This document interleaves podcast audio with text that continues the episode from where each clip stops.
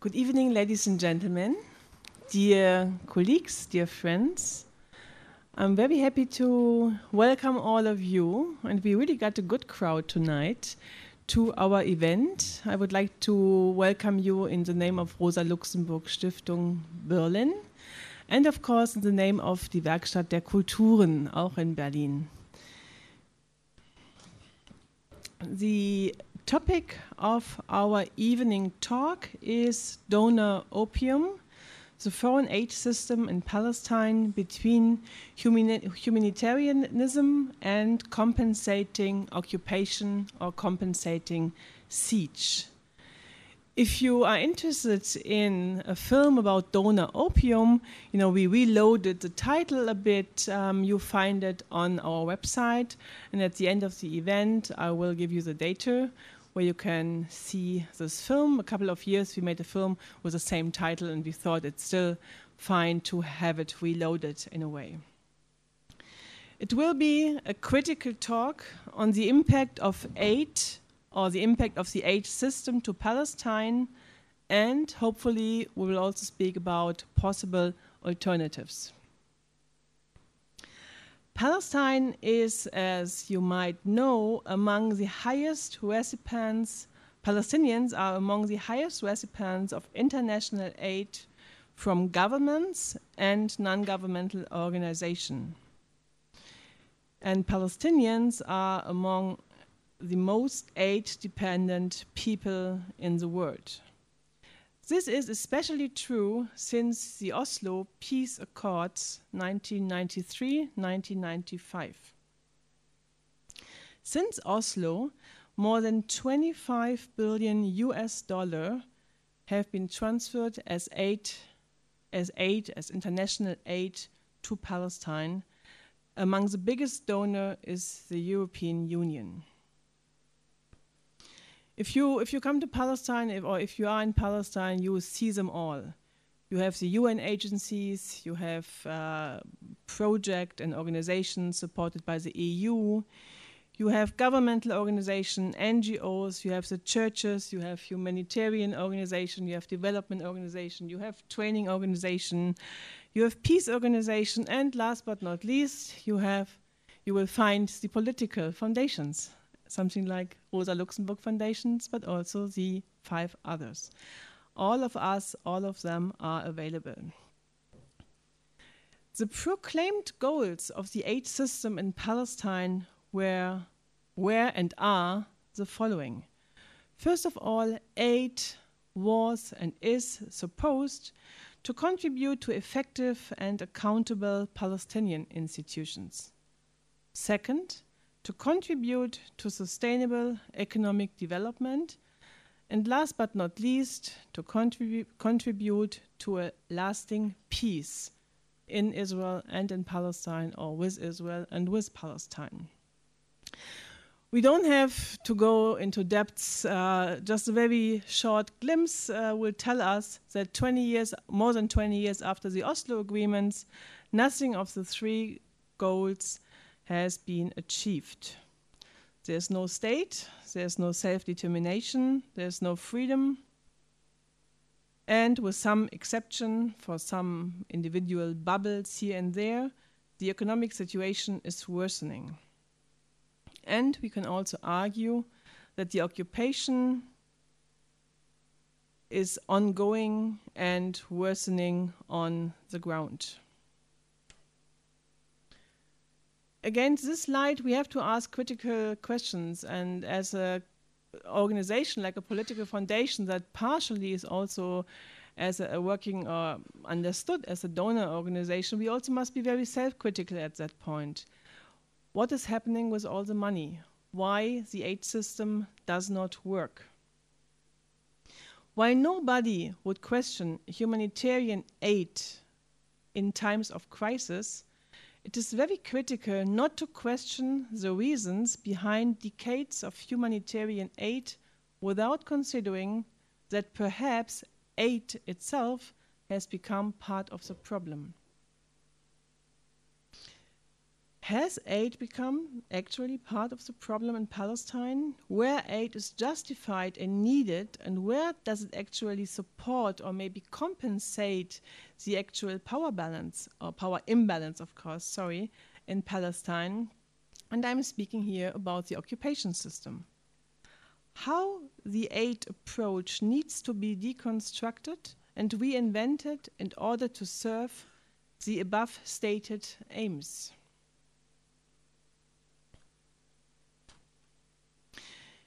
To tackle uh, these uh, questions, and of course many other questions, we have invited two speakers tonight to Berlin, both of them experts, and I know they will not like the word, but I say it, experts uh, of the aid system in Palestine. I'm very happy to welcome Dr. Nora Lester Murad. She is a writer and a blogger based in Ramallah and East Jerusalem. Nora is a civil society activist and a co founder of the Aid Critical Initiative Aid Watch Palestine. That turns out to be also a partner of the Rosa Luxemburg Foundation in Ramallah. We have some material uh, on the table in the entrance of the room. If you like to, you can, you are, of course, you are welcome to take some papers of Eight AidWatch. And on the participant list of Rosa Luxemburg Stiftung, you can also cross cross next to your name if you want to get further material from the Eight AidWatch initiative. And I'm sure Nora later will tell a bit more about what is this initiative about and what are they actually doing. A very warm welcome to you to Berlin.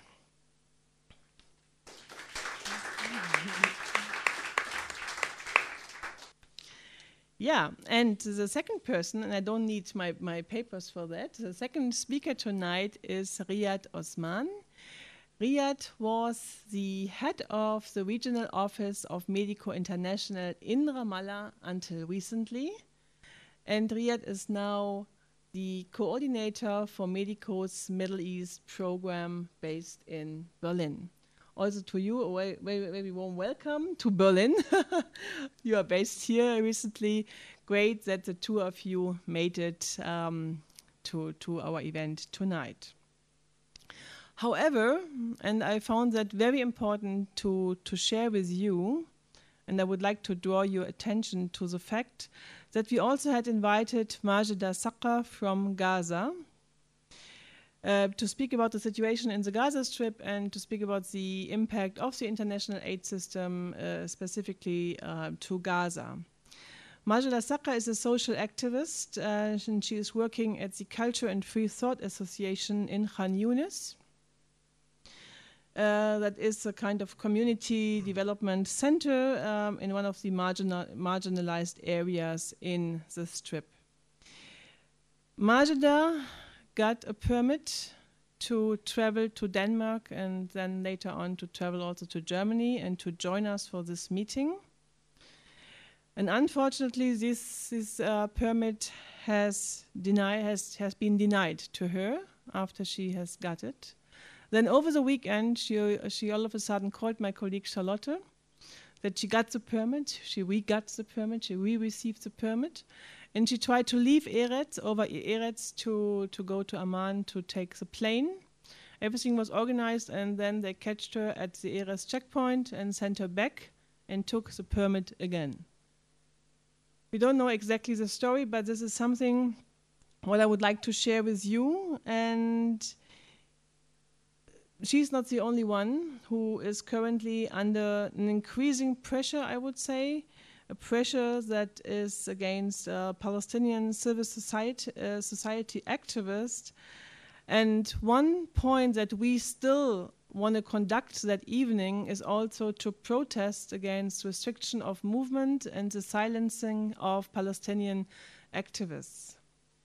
That is something what we, we have a long tradition in that, also as Rosa Luxemburg Stiftung, that our, our comrades, our partners from Gaza are sometimes allowed to join, sometimes not.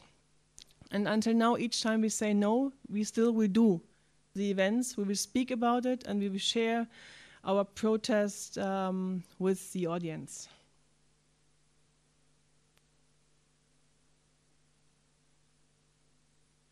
Okay. I'm coming to an end. Maybe I introduce myself. My name is Katja Hermann. I'm the acting director of uh, Rosa Luxemburg Stiftung in Palestine, um, and I I'm also working at Rosa Luxemburg Asia and Middle East Department. I'm in, uh, mean, in the meantime switching the positions, but it's also my pleasure, although the topic is a tough one, to be the moderator of this evening. We have the following uh, schedule in mind. Riad will, will start, give a little uh, contribution, input on the aid system in Palestine. And after that, Nora will focus on the aid system and especially the connection between the aid structure and the reconstruction of the Gaza Strip after the latest war. After that, I will ask our speakers a couple of questions, and then very soon we open the floor for a hopefully lively discussion with the audience. Thank you very much for sharing this event, and the mic is with you. Thanks, Katja. Thanks for having me. Um, also, welcome from my side, Nora. Um, nice to see you again. Um, I wanted to actually not explain in detail the aid system in Palestine and provide figures and everything. I think we're going to focus um, on Gaza, and you get more details from Nora later on. Um, so I will not share figures and data, but a couple of thoughts. I don't know which is more boring. Um, I know my topic is not Medico International. This is the organization I've been working with for the past six years, um, three of which in Palestine with frequent travels to Gaza. But in order for you to understand um, our point of view or where we come from and, and our perspective on what is going on in the occupied Palestinian territory, maybe I should at least share that um, we're a Frankfurt based German organization founded in 68. That means we're, mm, the date reveals we're not exactly coming from the right, but more from the left. Okay. And we struggle for the best um, possible access to health and health as a human right. That means we come from, we started with health programs, but we're pretty much also a human rights organization. And we define health according to the um, standards or the definition of the of the World Health Organization. That's an important um, issue to maybe. So i am going to read it out to you. It's a very short definition. Um, health is a state of complete physical, mental, and social well being, and not merely the absence of disease or infirmity. Um, so, if health is understood in the very broad sense, then of course you understand that there's um, a host of factors that can harm or contribute to your health. That includes um, healthy housing, clean drinking water, healthy food, um, decent working conditions, etc., access to education, to culture, and so on. And um, as you are probably aware, these these rights, these economic, social, cultural, civil, and political rights, have been enshrined over the past decades um, in an attempt to create a legal basis that would obligate states to create the conditions for the realization of these rights. Um, now, if we look at rights in Palestine, there's various reasons why these rights cannot be fully realized, and um, one of these reasons is certainly the occupation. Um, but even under occupation, people have certain rights under international humanitarian law. Um, the restriction of rights in, in the territories is very often then justified by security reasons. That does not necessarily mean that that's a real justification, but it serves as a justification. And the um, a second main reason I believe why these rights of the Palestinian population are not respected is maybe the PA itself, the Palestinian Authority, that is, itself. Um, its aid dependency, the uh, structure of, of governance there, ruling um, economic and political elites, etc., etc. And now, rather than explaining uh, the aid system to you, I think I would like to structure my talk along three main questions, and these are um, how does the aid system, in fact, relate to these rights? Um, what do the conditions in the Palestinian territories um, mean for aid providers, or what should they mean for them? And the last question would be, and I'm not going to manage to answer all of these. I just put them forth as questions and then give you a couple of my thoughts on them. The third question is how um, does the provision of humanitarian relief and development aid relate to the policy of the major donors towards Palestine, but also towards Israel? Um, so I already mentioned, um, to begin with the first question, how does the aid system relate to Palestinian rights? Um, rights in the Palestinian territories are restricted.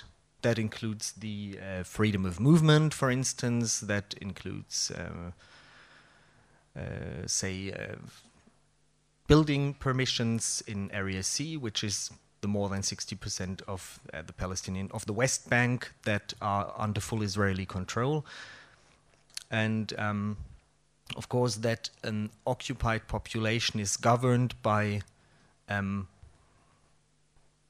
um, the, the, laws of war or warfare or international humanitarian law. Um, in Palestine is um, that's happening in a particular context because international law is not made to structure um, an occupation that lasts for almost half a century. Typically, an occupation would last for a very restricted um, time period. And then security reasons in, in an ongoing armed conflict um, can, of course, be cited to restrict people's rights. But um, given the fact that most of the time this is not the case, that, we don't have armed conflict, but rather occupation with occasional peaks in violence and escalation, um, that, that draws a completely different picture. Now, the aid system, I have five minutes left, right?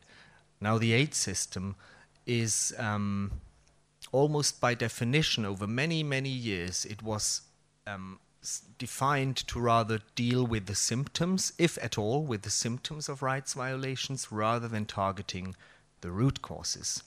And in the past couple of years, if I um, look at um, also fellow NGOs that have been active in Palestine but also in Israel, this um, kind of self censorship that you do not touch upon hum- questions of human rights or uh, breaches of international law, that self censorship and that, that hegemony, in fact, of self censorship in the name of humanitarian neutrality and impartiality, that has been gradually more and more challenged. Um, especially in, the, in, in, in cases where the necessity to provide aid have been the result of either failed policies or deliberate oppressions. And this is something you can not only observe in the, in, in, in the Palestinian or in the Israeli Palestinian conflict and in the Palestinian territories, but I think this is something that you can observe um, globally if now reduced to that humanitarian view or that classic humanitarian view of people's rights, then that would mean that um, you basically only try to honor the right of a people under occupation to receive humanitarian aid, and that's very little. I mean, that's very far from that's very far from uh, economic, social, cultural, civil, and political rights. That's that's a whole different matter. That's ba- very basic rights under humanitarian law. Um, now, donors have to this day been very hesitant in confronting the Israeli authorities or the Israeli government over violations of these rights and even over violations in granting that minimum humanitarian access, as we can see, is um, to this day still the case with Gaza and the blockade. Nora is going to speak more about that, and I'm sure she will also be able to show you or to argue that Israel is by far not the only actor that causes um, the violation of Palestinian rights, especially in Gaza. Now, what do these conditions mean for aid providers, or what, what should they mean from my point of view? In two words, a dilemma. In more words, um, there's on the one hand the right to humanitarian aid, and on the other hand, the strong impression, if you look at the past 20, 30 years, the strong impression that aid has actually contributed to stabilize a situation that wasn't meant um, to last very long. and certainly not meant by people who have been sitting in refugee camps uh, since 1948. I mean, now I'm we're talking partly about the Gaza Strip. We're also talking about the neighboring countries, um, because one has to, of course, be aware that there's there are families who have been receiving aid from agencies like UNRWA for almost 70 years, over several generations by now, and um, this um, was, of course, not um, the intention, or may maybe it was. So this this um, the crisis, I mean, that is uh, going on in, in, in Palestine, the so-called humanitarian crisis, is uh, in humanitarian speak, it's classified as a sorry as a man-made crisis, which means um, yeah, okay, it's not a natural disaster, but the crisis is caused by decisions, actions, and also inaction of decision makers. To be fair, it's actually also a woman-made crisis, not only man-made crisis, and um, that also means the reason the reasons why aid in Palestine is necessary. Um, these reasons are essentially of a political nature. They're not it's not a natural disaster, although you can argue if you look at natural disasters that usually there's also political reasons why people get so badly affected by natural disasters. And the dilemma we are facing as aid agencies like Medico International, we also have a human rights mandate, so we, are, we, we we're supporting human rights organizations also in Israel and also in the Gaza Strip. The questions we have to ask ourselves then is, of course, do we contribute to prolonging the occupation by making it more humane? Is it a mistake um, to provide, say, basic medical services in inaccessible areas of, of, of, the West Bank or deliver, deliver medications to the Gaza Strip? And of course, um, since we have a humanitarian mandate, I have to say, no, I don't see it as a mistake because these people have a right to that support but it has to be understood as a as a support that is happening in in a spirit of solidarity and also political solidarity rather than charity. Still, are we? The question remains: Are we part of of uh, pacification efforts in order not to let the situation on the West Bank and in the Gaza Strip um, get heated up too much, and that would lead to another escalation at some point? And are we feeding into the mechanisms and dynamics that extend the expiration date of the occupation as a mode of governance, and perhaps after almost 50 years, one could say as a model of governance? And if one thinks uh, uh, of, if one remembers the vision of uh, Naftali Bennett and his likes to annex Area C, 60% of the West Bank, of course, it could really be a model of governance towards popula- pa- Palestinian population centers under occupation. Um, I think it should also have led um, foreign governments to feel in a dilemma or to be in a dilemma, to, to lead foreign donors to see there is a dilemma if we provide literally billions of euros and billions of US dollars into aid without actually um, accompanying this by by political action, by political demands, if necessary, by political pressure. So, how does the provision um, that brings me to the last question? How does the provision of humanitarian relief and development aid um, relate to the policy of major donor countries towards Palestine and Israel? And I cannot speak globally here. I cannot speak about all donors worldwide, but um, I think if one looks at the policy continuities of, say, major donor countries like the United States of America, like Germany, then one can probably, uh, you can probably tell that, um, say, the action or inactivity was not always productive.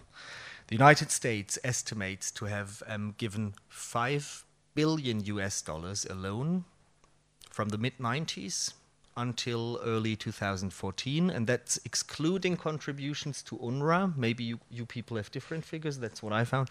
That excludes another almost $5 billion to UNRWA. So it's almost $10 billion since the mid 90s, uh, UNRWA since the 50s, of course. The European Commission um, gave 700 million euros. German, the German government alone gave 700 million euros in two years. That was 800, uh, 180 in uh, 2013 and 215 in 2014. Out of which I think it supported the reconstruction of Gaza with 50 million euros. Has all this humanitarian aid and development work led to, and also the, the investment in the so called state building efforts, has that led uh, to the existence of a state? No, of course we know it hasn't, but it has maintained an inflated bureaucratic apparatus, namely the Palestinian Authority, that I would think many, if not most, Palestinians nowadays um, consider merely more than a subcontractor to the Israeli government in upholding the occupation. In fact, if, if, if we look at what has been going on since um, since the Oslo Accords were signed in, in, in the early and mid 90s, um, Israel has effectively been relieved of the responsibility as an occupying power, and of course also of the tremendous costs that would have come with that responsibility. And since then, the costs of the occupation are being borne by the PA, either through foreign aid, that means through taxpayers' money from Europe, Canada, whoever, whatever donor country, and of course through revenues, because the PA, the, the, the, the Palestinians have revenue from taxes. And they also cover these costs with this money. So effectively, the Palestinians are paying for their occupation. Um, while at the same time, we have seen um, the living conditions of the Palestinian population under occupation going down. Um, the economy going down, and the world the World Bank, that is not a Palestine solidarity group, cites the occupation as the main factor in crippling the Palestinian economy, and that is yeah that that's undis undisputed. And of course, a threefold increase of Palestinian uh, of Israeli civilians on the West Bank and in East Jerusalem. So um, these developments were met with little more than expressions of concern by the international community. Um, and until very recently, basically until the Syria crisis came into full swing and the, the civil war in Syria got so bad that it turned into the European refugee crisis, um, the aid for Palestine went up year by year by year by year until I think two years ago, maybe. So um, what we've seen essentially from my point of view were attempts to ameliorate or to, to, to, to balance out the lack of political will and commitment to democratic values, international human rights law, international humanitarian law, by giving a development answer to an essentially political question. And that happened by pouring in aid money instead of taking a clear political stance. And that leaves, of course, humanitarian relief um, a highly ambiguous uh, enterprise. If, if you are active in Palestine without having a clear political stand, I think it can be rather harmful. Thank you very much.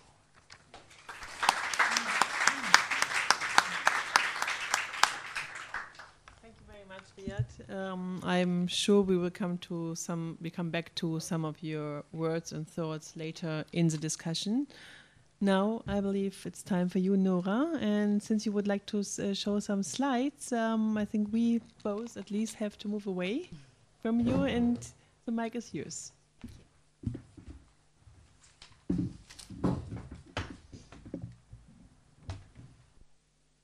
I've been caring about the Israeli Palestinian conflict for almost 35 years. But 13 years ago, when I moved to Palestine full time, I was shocked that I understood so little, almost nothing, about the role that international aid plays in maintaining the Israeli occupation and perpetuating the Israeli Palestinian conflict. What I mean by that is you, German taxpayers, are paying for the perpetuation of the Israeli Palestinian conflict. Not alone, of course, but every single one of us is implicated very, very deeply in the levels of violation.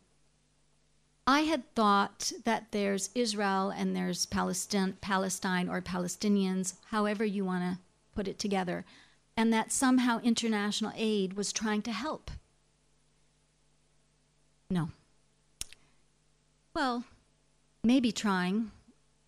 An awful lot of really sincere and very smart and critical and decent individuals and some organizations, and I want to acknowledge my colleagues. Um, thank you, guys, for being part of the self critical and responsible movement within inside the aid industry to recreate the aid industry. But it is an industry. It's a profitable, self-serving industry, and to give me 10 minutes to criticize it is really, really unfair. I've got a lot to say, but I won't say it all. So let me please offer to any person who leaves here not fully understanding or not fully convinced or perhaps newly interested in an aspect of the issue that you want to know more about, to please be in touch with me. And um, I'll try to turn you on to some resources, some research, some people, because it's um, uh, very personal for me, um, a person who wants to help and to be part of solutions to imagine that I am, in fact, paying for the problems, um, which then require this band aid approach, which lets Israel completely off the hook. Before I talk about Gaza, let me say that all of us, I think, believe that this setup is absolutely unacceptable. There's something called nothing about us without us. So there should be, as you said, and there must be a Palestinian here talking about Palestine. Um, I'm not Palestinian, but I've got some Palestinian kids, and I have founded some Palestinian organizations. So I will do my best. But I ask those of you who are Palestinian in the audience, and you know who you are, to please actively be part of the discussion because um, it can't always be uh, internationals representing the interests of Palestinians, even if I hope some of us do it well. Um, so I'm going to talk mostly about Gaza. Um, I I think my general drift is probably clear um, here in my in my hashtags. Um, what's happening in Gaza and throughout Palestine is so shocking to me, and although I've been doing the work daily, daily for the last 13 years, I am shocked anew almost on a daily basis at the depth of to which the system is is truly broken and how difficult it is for good people, sincere people to try to reform it. Let me tell you about Gaza. You'll go to the next slide. Thank you. Um, this is Erez Crossing. Um, we hear about in the news about uh, the Israeli blockade of Gaza, which is almost like a double occupation. You've got the occupation of West Bank and Gaza, but on top of that, for the last 10 years, there's been a blockade. And um, uh, I'm sure you know a really lot about it, um, but I just want to make sure that it's really clear that there are 1.8 million people who cannot get out. They are literally locked in. They're locked in by the ocean on one side. If they go out uh, too far, which is not very far, not even far enough to fish, they'll be shot. And by a wall and fence on the other side, which if they get too close to, they will also be shot. And this happens on a weekly basis and sometimes more frequently. To get in, this crossing, this checkpoint, Erez crossing, you need a very, very high level of humanitarian um, permission uh, from Israel.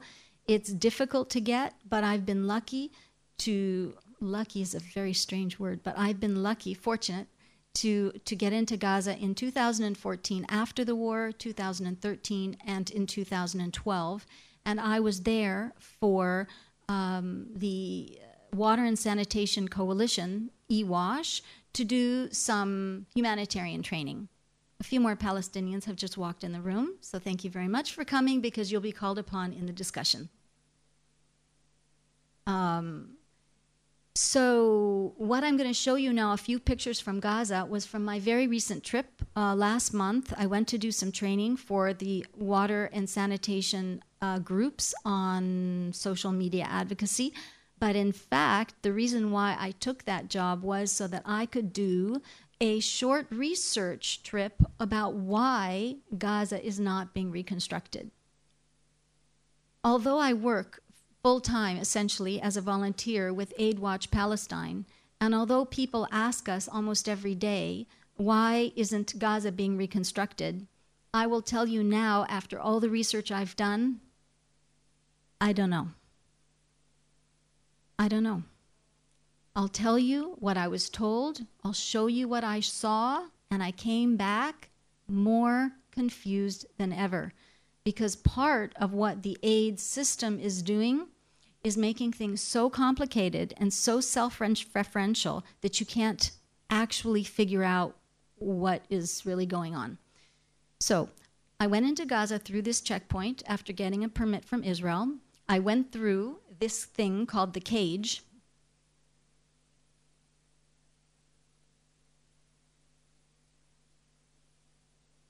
There's another one right after this.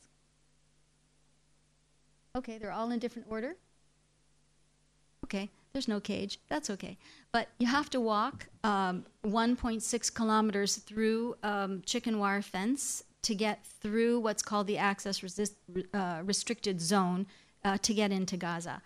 Um, uh, once I got in, what I saw are the next slide lots and lots and lots of building. And this surprised me because I thought there wasn't reconstruction. I was looking for the reasons why there wasn't reconstruction, and I found a tremendous amount of building, which was very confusing. Um, however, buildings like this, which are started, are not being finished. So it's true and it's not true. When the aid agency says there's lots of reconstruction going on, there is some truth to it. But in this building, there was a family of about 10 people living um, with absolutely no electricity, no water. This is not a building. This is not a shelter. This is an unfinished concrete thing. Um, and this is the type of inadequate solution that uh, many people are living under right now.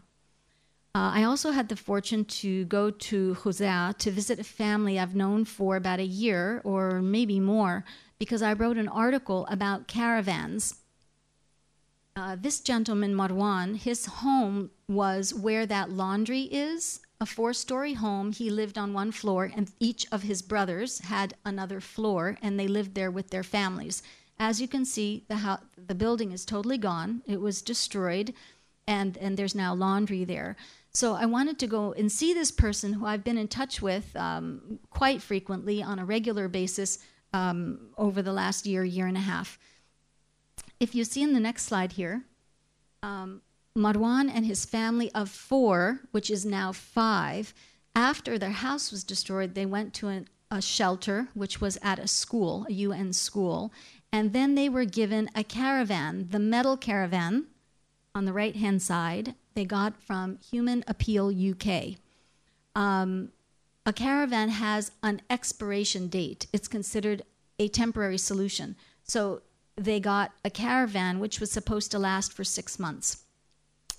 Now, I went to Human Appeal to ask them, what exactly were you thinking when you gave this family a caravan that lasts six months? Were you thinking that you'd come back after six months and give them a house? Or were you thinking that somebody else would give them a house? Did you talk to anyone else about them getting a house? Or what exactly were you thinking? And they said, We are humanitarian actors. We only do emergency work and are we work within a six month emergency time frame. So they got this caravan, which before six months had even passed, was not only inadequate shelter for the family of five, uh, five children and two adults, seven people, this one room caravan. It was dangerous. It's over 50 degrees in the caravan in the summertime, and in the winter, it was freezing.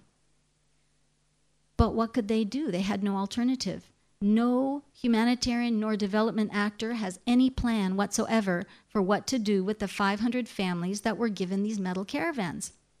Well, the municipality of Khuza'a decided we want to use our land. You guys put the caravan on municipal land, and we want our land back. So now they have a whole other displacement crisis. Where the heck are they going to go? So Marwan moved his caravan back to this place, which is where his house had been demolished. It caravan was on municipal land. He moved it back to near his demolished house and it completely fell apart and became unlivable. It was absolutely in, uninhabitable. And there it is. So Catholic Relief Services came along and gave them this wooden caravan, which is right next to it. Now, wooden caravan can be better uh, than a metal caravan in the summertime. It can be. It's not much better, but it can be less hot in the summertime. But in the wintertime, almost immediately after moving to this caravan, it flooded. It flooded up to here.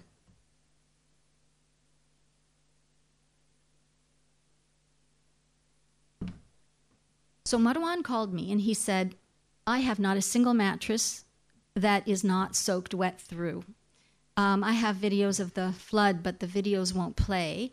Um, these are floods that are annual floods, they're known floods. Every single aid organization knew exactly where the floods would be.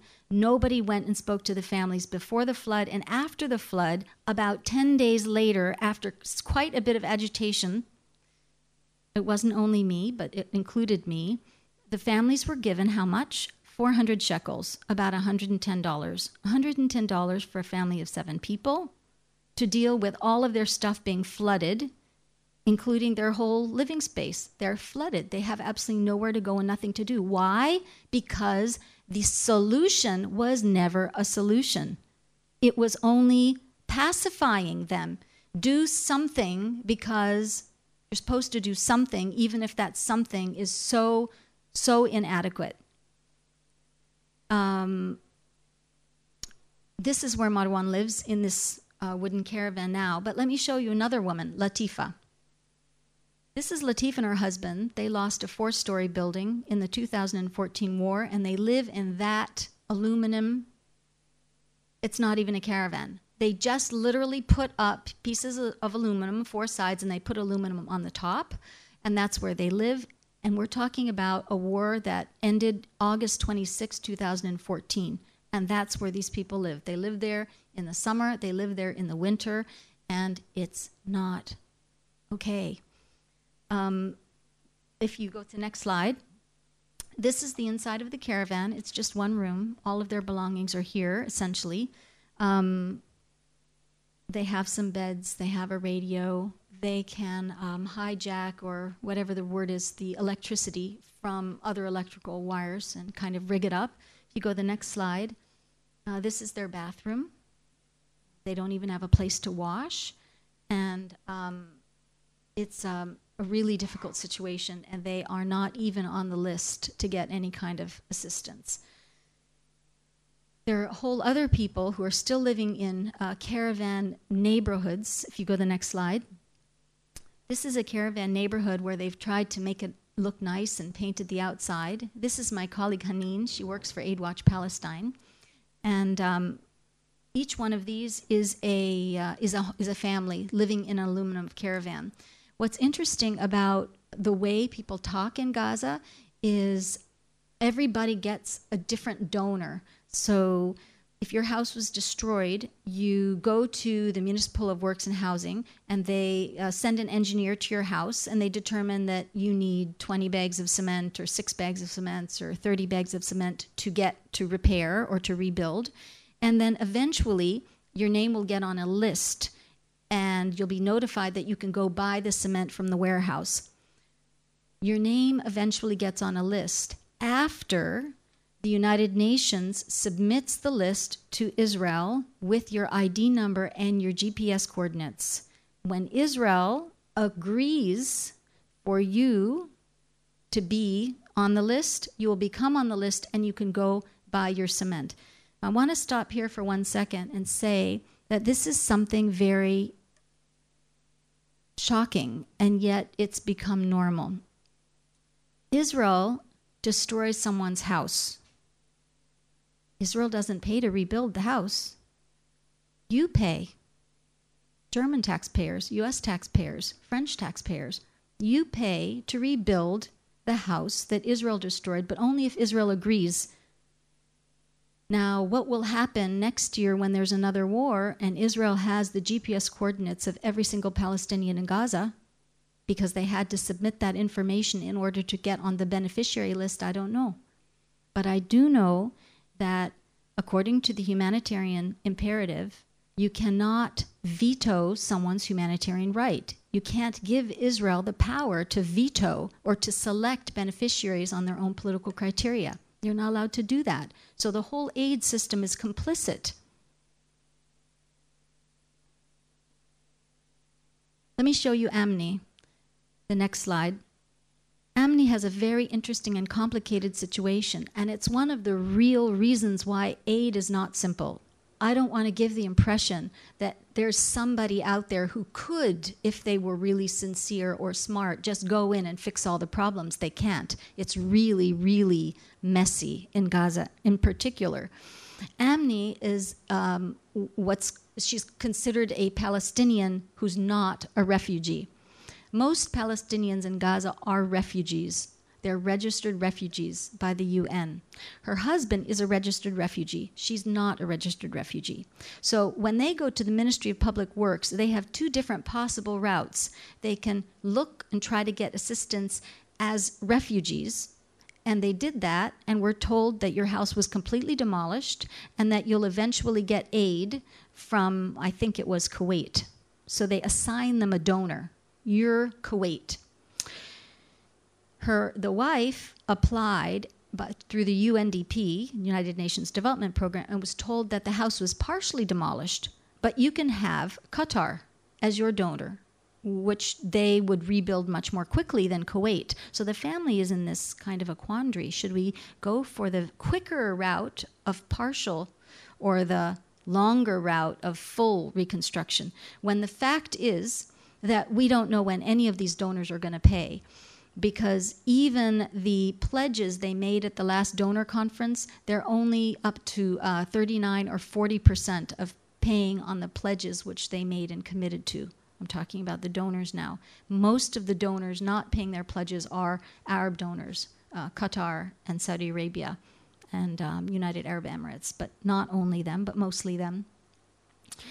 So on top of it, her mother owned a 200 meter house that was her own when she, which was fully demolished. When she went to the Ministry of Public Works to ask to be on the beneficiary list, they told her, "Go live with your daughter, go live with your son, go live with your brother. We're not going to rebuild your house because you're a single woman, so you don't get on the list. Sorry." There are other families who don't have their proof of ownership documents because they were destroyed in their house, or they don't have proof of ownership documents because the home was never registered in their name. It was their husband's house, and now the husband's dead. So she doesn't get the house. According to the local law, it'll be divided between her and his brothers. Well, that process takes time. She can't get on the beneficiary list. There are other people who um, who have ownership documents that show ownership by someone who died three generations ago. Someone a court needs to go through and say at that level it should have been divided by three these and then at the next level these inheritance and property ownership issues are very complicated but everybody knew this before Everybody knew this before. And now it's just an excuse, I think. A real one, but it's an excuse. I want to show you um, a donkey. Is one of my favorite. Yeah, the donkey and the baby. Um, when we were in Beit Hanun in the north, Amni is way in uh, in the south in Khan Yunis, uh, when we were in the north in Beit Hanun, uh, we met a really nice old lady and her granddaughter who took us on a little tour of their uh, neighborhood, and it was really beautiful. Lots of daisies, and it was a lovely day. Um, not pleasant, but beautiful. And we came across this donkey. So the woman says, See that donkey? Take a picture of that donkey. I said, Okay. I took a picture of the donkey. She says, This donkey, during the 2014 war escaped to the other side. It got into Israel. It went through a valley and it got over into Israel. And after the war, it came back. Every single person in its family had been killed, but the donkey saved itself. So the donkey is symbol for this woman of somehow the unfairness um, of it all. But the last talk about unfairness of it all, the last um, slide, a couple of slides I want to show, is of a, of a caravan also in Beit Hanun. Uh, this caravan here is several different families, caravans put together. Um, of a, of a, family of a really lovely um, young 19 year old woman named Sandos, who is going to be in a film that Aid Watch Palestine is making about the reconstruction. And um, the next slide will show um, me with some of the family um, at their caravan. Of course, they're generous and hospitable and loving and giving, and um, also f- frustrated and angry, and as as you can expect. But this little boy Mejdi, right here.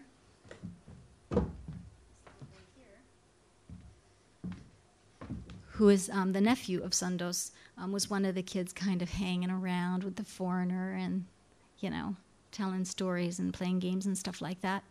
Um, last uh, Sunday, if you go to the next slide, uh, the film crew um, was at their house um, following up to make this film about reconstruction in Gaza.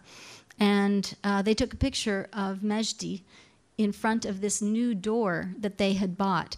And the reason why this is important is the aid system gives these six month solutions to most or at least many people and then they plan for a long-term solution but we have no idea when that long-term solution is going to come because till now they've only uh, provided about 17% of the people whose homes uh, are, were uh, uh, completely or partially destroyed. They keep pushing together completely and partially destroyed because almost all the work is with partially destroyed. They like to report them together because that confuses you and lets you think something other than, than what's really happening. But only about 17% um, have been uh, repaired so far now, two, two years later, which gives you an idea how that that there will be another war before the rest before it's all rebuilt there will be another war. It's, it's not possible that we're going to go another four or five years without another war if you're going to keep 1.8 million people um, in a jail like this. So everybody is trying to piece together solutions as they can. They put up tarps they put up you know aluminum they just piece things together. They're creative they're trying to you know help their families as best they can. And this family um, you know, was putting up another another room to extend the house, and and they bought this really beautiful door, and they were so proud of it um, that we took a picture um, with Majdi in front of the door. The next day, after this picture was taken, the door fell on Majdi, and he died. And um, the reason why I mention this to you, although it's very sad, if you go to the next picture, this is Mejdi's funeral, is that when you really, really get involved with what's happening there. You get involved with people. They're people with names, with aunts and uncles and children, and what happens to them happens to you, you know, at some point. And um, Mejdi's death, which was Sunday, today is Thursday. He died on five, you know, five days ago. Um, was um, on top of um, two families that I know having their homes demolished in Jerusalem. Um, and one of the families uh, was not bad off. They're wealthy enough. They had other homes, you know, not their homes, but they could go to family members. Everybody's indoors. But one of the families, the Tutanji family, 16 people who are living in 100 meters, don't have any other place to go. And um, till now, it's that was May Smart, uh, May 17th till now. So that's what 10 days ago. All that they've gotten from the aid system was uh, 2,500 shekels. What's that? $800. They got $800 in a check, which they had to go and cash and go and buy their own tent. That's all they were given. Nobody gave them any water. Nobody gave them any psychosocial assessment. Um, nobody has asked about you know whether anyone is sick or even whether anyone was wounded in the demolition.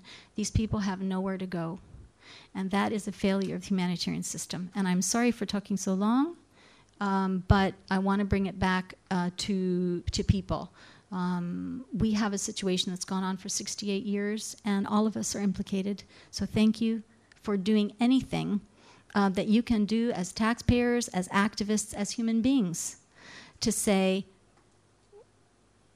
you know, this is, this is ridiculous. We don't want to be implicated. We want aid to help. Thank you.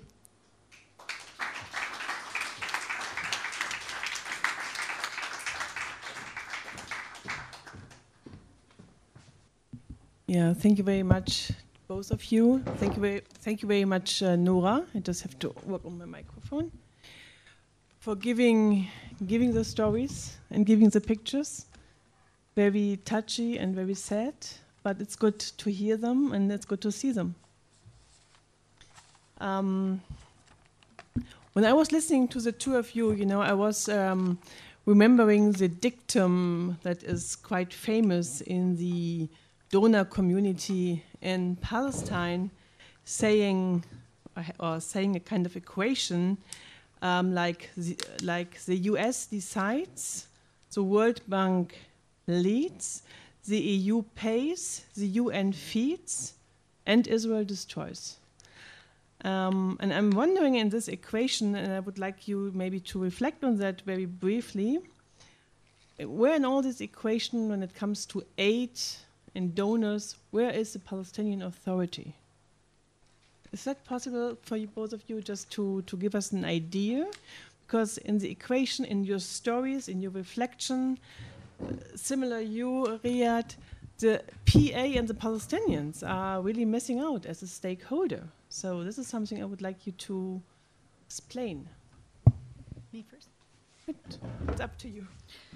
Um, this is one I'd really love to hear the Palestinians talk about, but um, it's my experience that, uh, in fact, as you said, uh, Riad, before, um, the Palestinian Authority, which is not elected, by the way, it was elected in 2006, but now we're 2016. So this uh, Palestinian Authority has no legal, um, what do you call that? It's not de jure, right?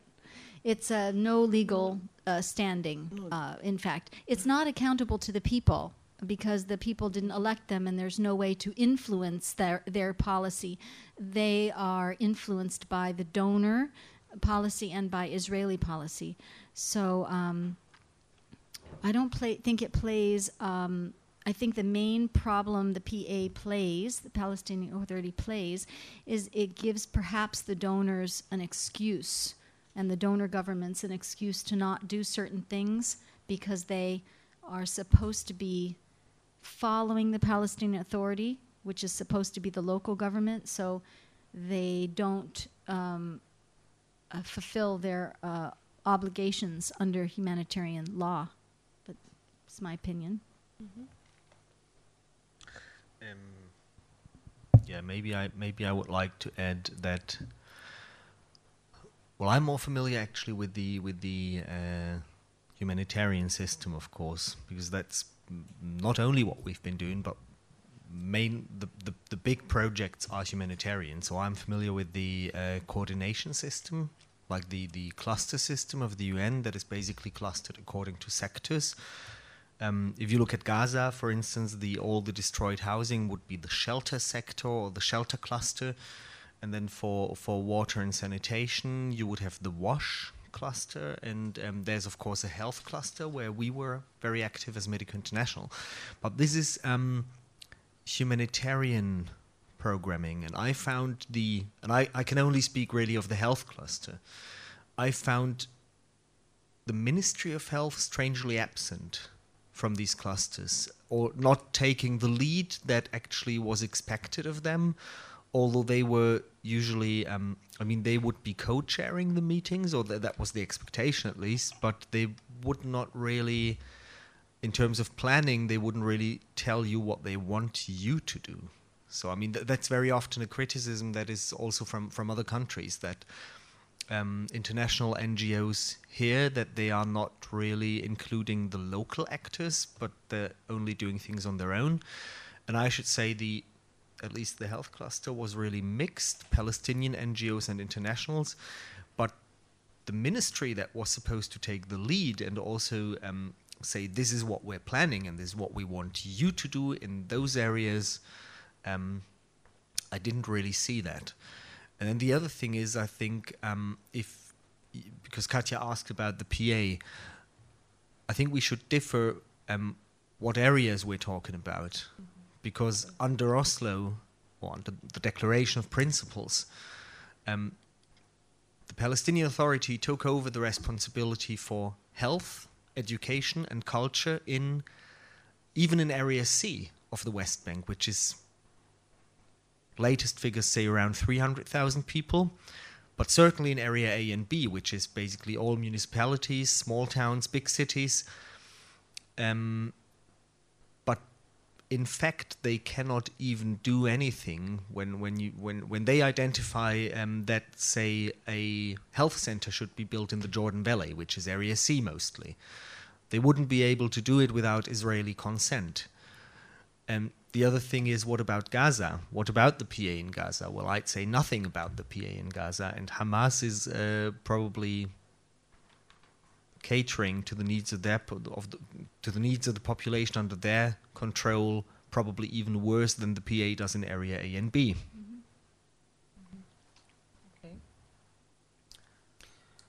So when you when you were saying that the aid system is is complicit Mm-hmm. Uh, you were saying, Riad, that partially, or you were like reflecting on the idea that the aid system could help support maintaining, sustaining occupation. I mean, what are you, what are you demanding from the aid community? And we know we cannot really speak about the aid community because there are many different stakeholders. Some are more critical than others. But what would be your point? I mean, what would be your point if you could really demand something from them and also from us in a way? The first thing, um, and I think it's a reasonable thing, is for um, the aid actors to send Israel the bill. Literally, send Israel the bill. Because if I come and I break your car, what's your name? David? Mm-hmm. If I break your car, do you go to Riad to get the money? Don't I have to pay if I broke your car?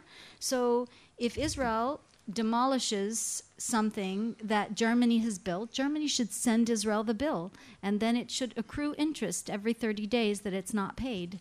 And I mean that's the first thing. First thing I think, it, when when the occupation and destruction is not is so cheap, it's free. It's free to Israel twice because under international humanitarian law, they are the occupiers. They are supposed to build and maintain the health and education and other basic systems for Palestinians. They are responsible to protect the population under their under the occupation. They're responsible. So by donors building roads like USAID or donors building schools or donors building health centers, Israel doesn't have to pay the costs which it's legally allowed to pay. And then so they profit. They save they save the money. And then they profit again when they demolish and they don't have to pay because they demolished and somebody else will come and pay the costs, never the full costs because it's the Palestinians that are bearing the full cost. But so they don't have to pay in the first place. Then they don't have to pay for damage they uh, that they caused. And then the third thing, and maybe most important thing, is that they actually profit tremendously from the occupation. There's research over there on the table, and if there and there aren't enough copies, so please look at the AidWatch website or email me. Um, that say that 78% of aid to Palestinians ends up in Israel. That's because Palestine is a captive population. So even if you, uh, uh, German taxpayers, send Palestinians something that they need, like they really need, I don't know, food. They need food in Gaza. They're totally dependent on food. The food is purchased from Israel. So the Israeli companies are profiting directly from Palestinian aid. And the fourth way that they profit is that Israel's, uh, one of Israel's biggest industries is the weapons industry.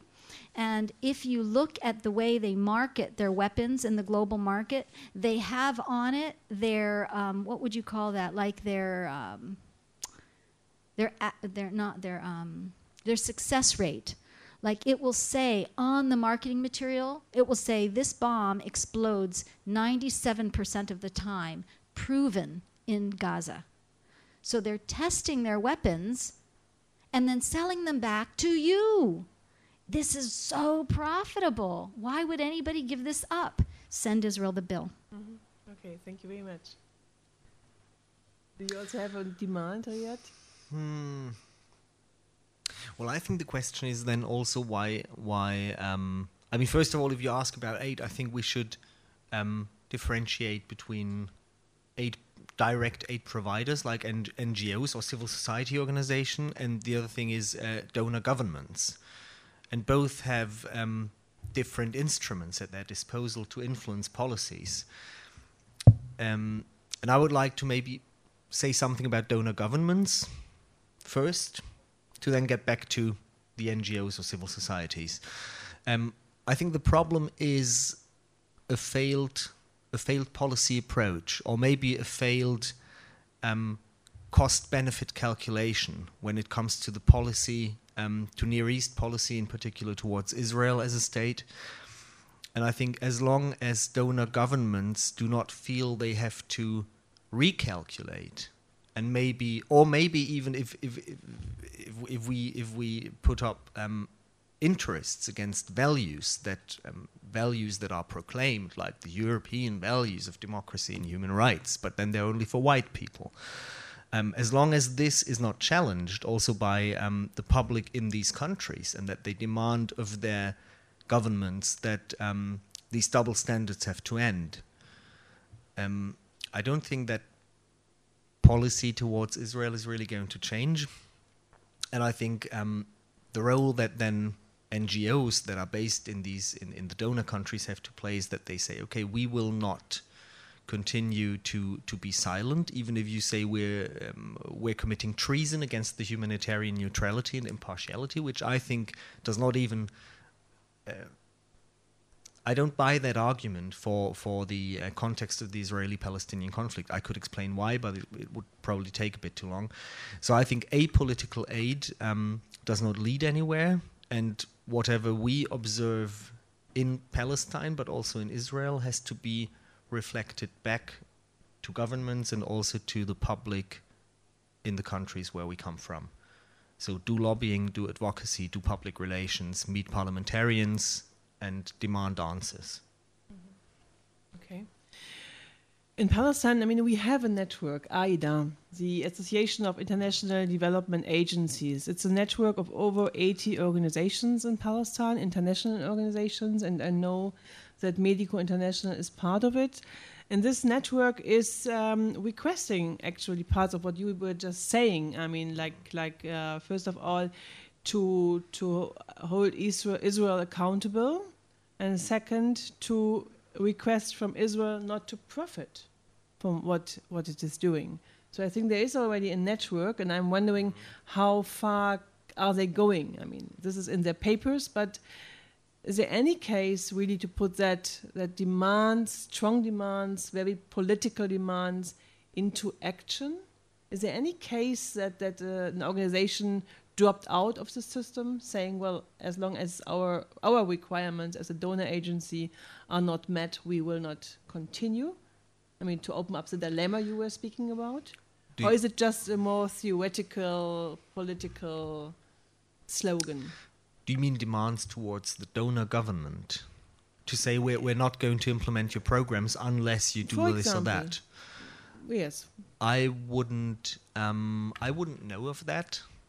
And of course, there comes in the, the question of self-preservation of each organization, of their of the, their their well vested interests in, in receiving governmental grants, because these are the this is the big money, of course, we're talking about. It's um, it's not like the private donations that are usually peanuts, but I mean, you get the millions from the governments. Um, at the same time, I think it would also be a bit. I mean, there's there's two sides to that coin. Of course, I, I totally understand your question, but on the other hand, you, I believe, um, people listen to you because you're implementing millions of taxpayers' money. It also opens doors for you. They wouldn't meet. Um, certain people wouldn't meet us, I believe, if we were implementing 100,000 euros a year in Palestine, no governmental money. Why would the chancellery meet us? I don't think so. And so when you when they meet you, what do they do? Because I know you say great stuff, but what do, what do they do? What response you're getting from all that great advocacy? I'm just curious. I'm asking sincerely. Well, it depends on what you demand. I mean, usually they won't promise you that they're going to uh, make the Israeli government do this and that. I mean, the maximum that they usually promise you is I will raise these points with certain people, and if you're lucky, they name which people. But you basically never get a feedback what the other person said. Um, they might give you an open assessment of what raising these points with the Israelis might, or with the Palestinians, um, what kind of reaction that might trigger, um, which I would prefer not to elaborate on. But I, asked the- that the- question the because one, one th- Mhm. sorry, um, Nora, may, maybe one thing. I mean, there's two different. One thing is that you meet um, members of the government or, say, diplomats. I mean, people that are not changed by elections, but who are professional diplomats or professional uh, development workers or directors. That's one thing. But the other thing is, of course, to um, talk to um, parliamentarians who are not in government who are in the opposition because I mean they have again have a different set of instruments at, at their disposal like like uh, minor interpellation and stuff and demanding uh, demanding answers from the government. The problem is if you look at those answers, um, I very often find them rather not really satisfying, and I often find they do not really answer the questions. The, the reason why I asked that question is um, I haven't done that kind of diplomatic advocacy you're talking about, but the advocacy we do with aid policy makers, or at least aid policy implementers inside Palestine, uh, we get an absolutely very, very, very consistent response. Everybody agrees that aid is a problem. Everybody. Um, I have maybe, maybe can think of a couple of people that will defend. They won't defend the whole picture, but they would defend their role in the picture. Um, I mean, I think a lot of people really see aid as part of the problem. But then when when we try to suggest, okay, what are we going to do about it? They say, okay, Nora, so you want us to stop giving aid? So you want the Palestinians not to eat and then die? Is that what you want? and then we say, if all the aid system is offering is bad aid or no aid, then we better create some new options. Because that's a pretty crummy menu to have to choose from. Hmm. Bad aid or no aid. I'm really, really sure that all these smart, committed, and high paid and decent people can think of a third option. I believe in you. Well, in fact, we rejected money. We did. Thank you. Okay. I've forgotten to, to pointing out that I also left some propaganda material. Um, it's only in German. Um, it's the annual report. There's something on Israel and Palestine in there, and there's um, the latest quarterly newsletter. As far as I remember, there's two pieces on Hebron. so one interview with Yehuda Shaul from Breaking the Silence, which I think is very interesting, and a report also, a feature about a tour that uh, a colleague of mine did with Yehuda in in Hebron. Um, so feel free to take it from there. And um, these were my last words. Thank you. Okay, so it's on me. I will not dare to wrap things up because the topic is much too complicated. I just would like to quote from an article. Actually, it was a speech by Thomas Gebauer from Medico International. I think he's your boss. he's the boss of my boss. Ah, okay. Oh. He gave a, I, I would say, he really gave a brilliant speech on the topic of aid um, with the title Beyond Aid, you know, on a conference um, like two or three years ago in Frankfurt. And he, he was speaking out about defending aid, criticizing aid, and overcoming aid. Uh, and he's very much supporting the idea to build up a new understanding of aid based on paradigms of justice and solidarity. And if you would like to read that uh, speech or that text, you find it on Medico's website. It's really interesting because it's going into depths in all the points we just worked on, and it's better than any final words from my side. So I think this should be the direction we all have to go. I would very much uh, like to thank my, my two speakers, Nora and Riad, and all of you for your patience, for your interest, and for being here. As both of them said, if you want to get in contact with us, the material, contact lists, uh, films, books, publications are on the table. You also can leave your, your address, and if you want to get more information of um, Aid Watch Palestine, you have to, to, to, to, cross, to cross that line on the participants list, okay? Thank you very much, and I hope to see you again in one of our events or sessions in Berlin. Thank you.